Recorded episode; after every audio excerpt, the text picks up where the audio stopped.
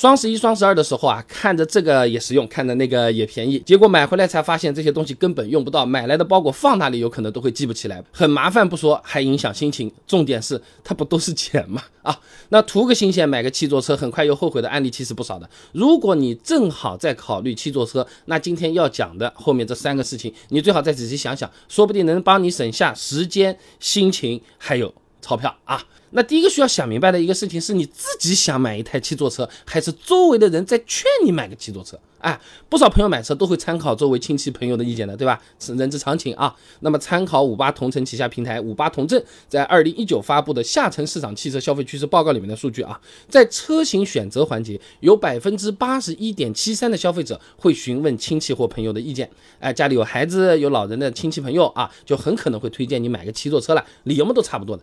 你早晚要结婚生小孩的，到时候只有七座车才坐得下。哎，我现在就特别后悔，当初买了个小轿车，真的挤得要死。你可不要重蹈我的覆辙。哎，但是这种推荐是基于他自己的生活经验，到底适不适合我们自己家里的情况，要再看看的。这就好比我们中午点个外卖，同事推荐说这家特别好吃。哎，我我我我问他为什么呀？他说这家你点一个套餐，他是送三碗米饭的，我刚好能够吃饱，性价比贼好。那我本身就是吃不了三碗米饭的人，我非盯着这家点干什么呢？啊，参考温州晚报二零二一年针对中老年人做的一个调查，有百分之六十五点三一的人不愿意和子女一起居住，主要的理由是喜欢自由清静的生活，同时认为两代人想法不一样，生活在一起可能会产生没有必要的矛盾啊。那要是不跟父母住在一起，也没有孩子，买一台七座车，那你你你要开网约车？呃，其他好像也没有什么太明显的作用，对吧？那如果说我们确实和父母住在一起的，自己确实也是想买七座车的，你接着就要想第二个问题了：是偶尔需要七座车，还是经常需要这七个座位的？有些朋友买个七座车啊，可能想的是：哎呀，周末啊，节假日啊，带上全家人一起出游，是不是啊？感觉非常好。你看那个广告里面都是这样的：哎呀，这个年轻有为的丈夫啊，这个贤惠漂亮的妻子带上了两到三个娃，后面还有长辈，哎呀，在某一个山坡。坡上眺望着这个什么美好的这种风景，你稍微停一下，这种机会或者是频率，总体来看其实不会太多的。我们就拿最容易实现的近郊游来讲好了。中原集团发布的《二零二一国内重点城市中产家庭度假行为洞察报告》里面，它是有这么个数据的啊，百分之六十到百分之七十的家庭呢，能做到至少每月一次的近郊游。但是近郊游的主力家庭呢，其实是一家三口，也就是夫妻加孩子啊。各城市平均占比呢百分之四十，三代同堂的比例只占百分之十五。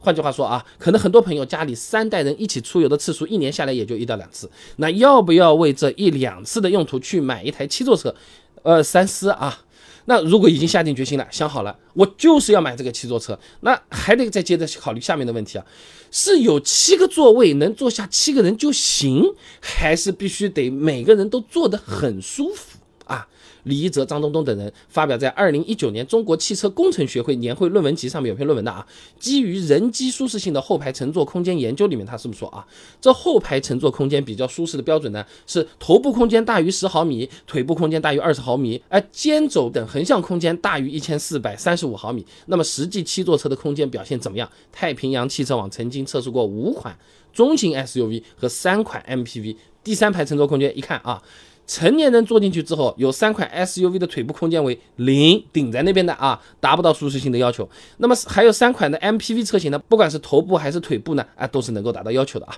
如果看视频里你恰巧是前面说的那种情况啊，第三排座位每年用不到几次的，那七座 SUV 也是。